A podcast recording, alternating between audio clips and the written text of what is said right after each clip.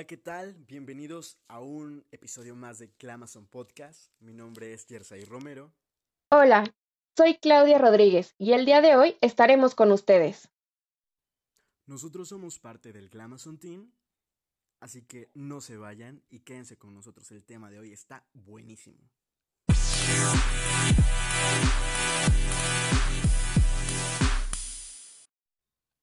El tema de hoy es de suma importancia para todos durante estos días. ¿Cómo sobrevivir a las clases en línea? Y para esta supervivencia les pasaremos unos glamatips que son básicos e importantes. El tema de las clases online es de suma importancia porque todos lo estamos viviendo.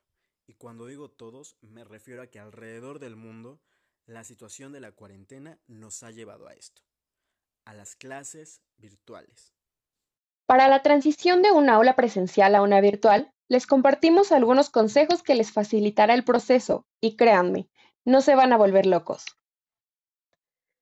Bueno, comencemos. El primer consejo es ser organizado. Es fundamental porque te ayudará a mantenerte despejado y a cumplir con tus tareas. Organiza tus tiempos.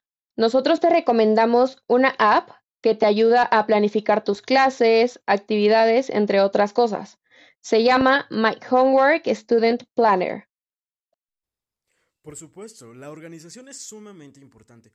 Pero ¿sabes qué? Esto me recuerda que hay otra cosa que también es mega importantísimo y que debes tener organizado desde el inicio de tus clases virtuales. Que nos lleva al consejo número 2. Siempre ten todo el equipo necesario, tablet, smartphone, laptop o portátil, como le quieras llamar, o el equipo que tú utilices, cargado al 100%. Nada de que el 13%, el 20%, no, porque a lo mejor tu clase dura 3 horas y entonces a los 20, 30 minutos se te va a acabar la batería y de aquí a que cargas el teléfono, pues ya te perdiste que 10 minutos entonces, siempre, siempre, siempre hay que estar preparados con nuestros dispositivos. Y no solo eso, también recuerda que debes de tener a la mano los audífonos, el mouse, en caso de que necesites un teclado, un teclado, todo, absolutamente todo. Y por supuesto también un cuaderno de notitas porque tienes que ir anotando todo lo que el profesor te vaya diciendo o lo que tú creas importante. Bueno, y además de verificar que tu equipo esté cargado y listo, yo creo que es importante asegurarte de tener una buena conexión a Internet. Y otra cosa es que sean puntuales, porque el que estemos tomando clase en casita no significa que sea una clase menos importante. El tip número tres es el uso de las aplicaciones y plataformas como Skype, Zoom, Classroom, entre otras. Estas son de gran utilidad porque nos ayudan a mantenernos en contacto con nuestros profesores y nuestros compañeros. Eh, a través de ellos podemos ver presentaciones, podemos eh, hacer un debate, una discusión con ellos y unos datos que creo que les van a ayudar muchísimo y les van a salvar la vida es que puedes grabar la clase en caso de que algún compañero no pueda entrar o en caso de que quieras recuperar algún dato para una nota. Eh, también puedes reunirte con tu equipo y hacer una llamada, una conferencia con ellos. Y otra cosa súper importante es que procuren apagar su micro, ya que algunas veces crea interferencia o se escucha el del fierro viejo. Se compran colchones, refrigeradores o fierro viejo. Por supuesto que nadie quiere escuchar eso. O sea, te imaginas, estás en plena clase hablando de, no sé, la filosofía o la psicología, eh, Freud, Carl Jung, etcétera, y de repente el fierro viejo y los colchones, pues no, o sea, hay que mantener eso apagado, ¿no? Para que no haya este tipo de intervenciones extraordinarias. Pero fíjate que justo hablando de, estas intervenciones y los micrófonos, algo sumamente importante que es el tip número 4 es la paciencia y el respeto. Porque ahorita no sé, o sea, todos han notado que se está pasando esta situación de que, ay, este, le, le, vamos a hacer la broma al profesor porque no sabe usar o nos vamos a burlar de él. No, o sea, hay que tener paciencia con nuestros maestros, con nuestros mismos compañeros, porque mira, por ejemplo, así que digas, uy, soy un máster usando Zoom, ni siquiera sé cambiar el fondo de pantalla, o sea, así de fácil, ¿no? Pero estoy aprendiendo, entonces, pues bueno, a lo mejor no saben apagar el micrófono o estas cosas de que de repente, no sé, mmm, apagan la cámara o se salen de la llamada. Entonces, muchísima paciencia y muchísimo respeto, sobre todo respeto, porque no podemos manejarnos en un ambiente de, ¿cómo decirlo? De groserías, porque al final son eso, groserías hacia los demás. O sea, si así resulta a veces complicado tomar clases virtuales ahora, si te pones a hacer bromitas tontas, pues va a ser peor todavía. Entonces, nada de eso. Y si eres de las personitas que de repente dices, uy, no, es que no sabe, ya me desesperó, que no sé qué, recuerda que Stormy nos dio una lección increíble. Y ponte a cantar Patience, Patience. Y créeme que vas a tener la solución a esa desesperación que puedas llegar a sentir. Pues bien lo dijo Stormy, ¿no? Pero, ¿qué te parece si ahora hablamos de algunos pros y contras de este sistema? Bueno, yo creo que un pro es que te ahorras tiempo, ya que en primer lugar ya no te estresas para llegar a la escuela y además tienes tiempo para otras actividades, o sea, puedes ver series, puedes hacer una lectura, puedes hacer yoga, o sea, actividades que te llenan día a día. Oye, sí, pero ¿sabes qué? Creo que también está esta parte de los contras y pues no, no todo es miel sobre hojuelas, ¿estás de acuerdo? Entonces yo creo que, por ejemplo, un contra que yo encuentro es que a veces el estar 3, 4, 5 horas frente a la pantalla de tu portátil puede llegar a ser muy dañino para la vista, además de que generan ese calorcito que de repente es como de, uy, no, o sea, a veces ni lo aguantas porque y agrégale que las temperaturas ahorita pues son altas, ya casi entramos al verano, entonces es eso. Y, con eso a lo que voy es la incomodidad, porque a veces decimos, ay, no, sí lo puedo tomar desde, desde mi cama, tomando el desayuno, lo que tú quieras, pero realmente no, después tienes que estar sentado porque el profesor te quiere ver, ¿sabes? No que te quiera ver, sino que quiere que enciendas tu pantalla, que quiere que enciendas tu pantalla, y eso es tu asistencia.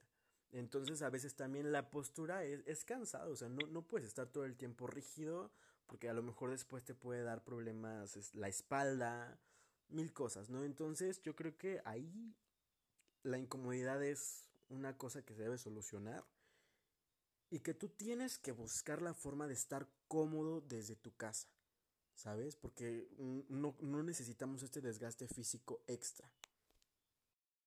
No, y tienes toda la razón, o sea, a mí en lo personal siempre me termina doliendo la espalda. Pero bueno, otro pro es que yo creo que se, adapta a tus necesidades. Creo que los profes están intentando que todos aprendamos de la mejor manera posible usando recursos multimedia que nos pueden ayudar a comprender de manera más fácil e incluso hasta divertida.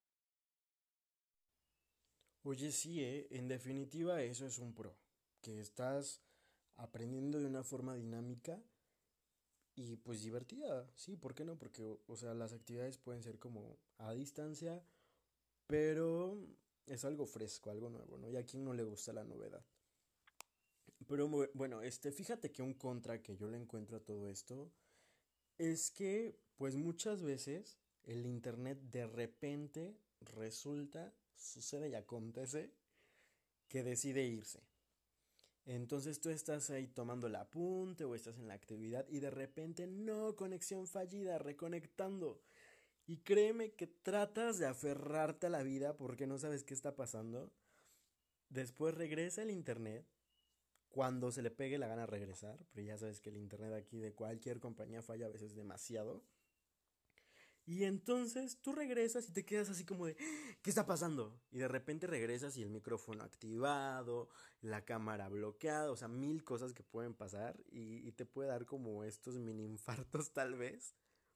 Obviamente no te mueres ni nada, pero ya te perdiste esa parte del contenido. Entonces es como de, ok, tienes que estar preguntando y todo. Entonces es otro contra que pues yo le, le, le encontraría a esto de las clases virtuales.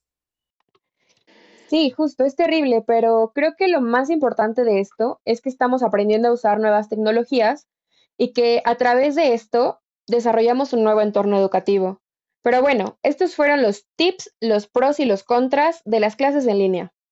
Ya estamos llegando al final de este pequeño podcast, pero antes les quiero compartir lo que ustedes nos han respondido en la dinámica de Instagram. ¿Qué hacen ustedes para sobrevivir a las clases en línea? Arroba Casguajardo. Tener snacks a un lado o hablar con mis amigos.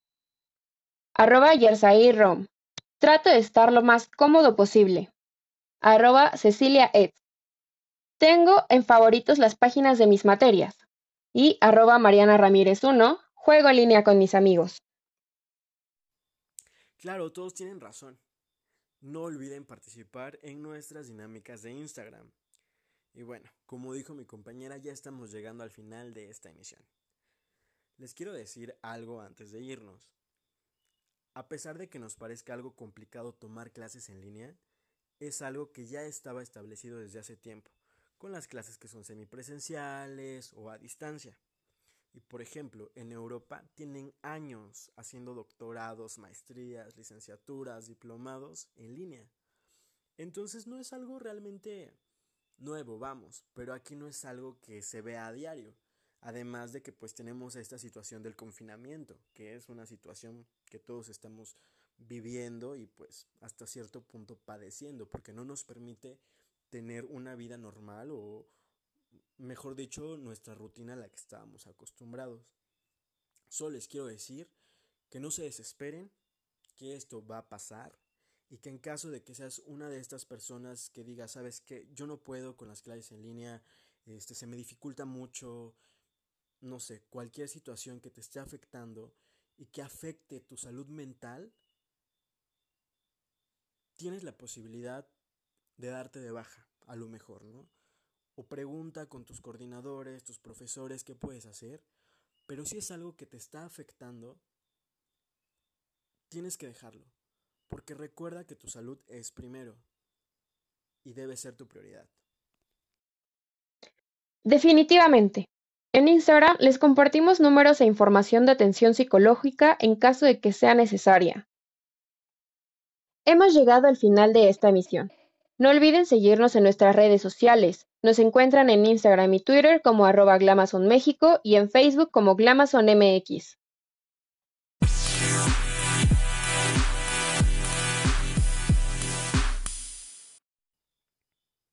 Esto ha sido todo. Yo soy Yersay Romero. Y yo, Claudia Rodríguez. Hasta la próxima.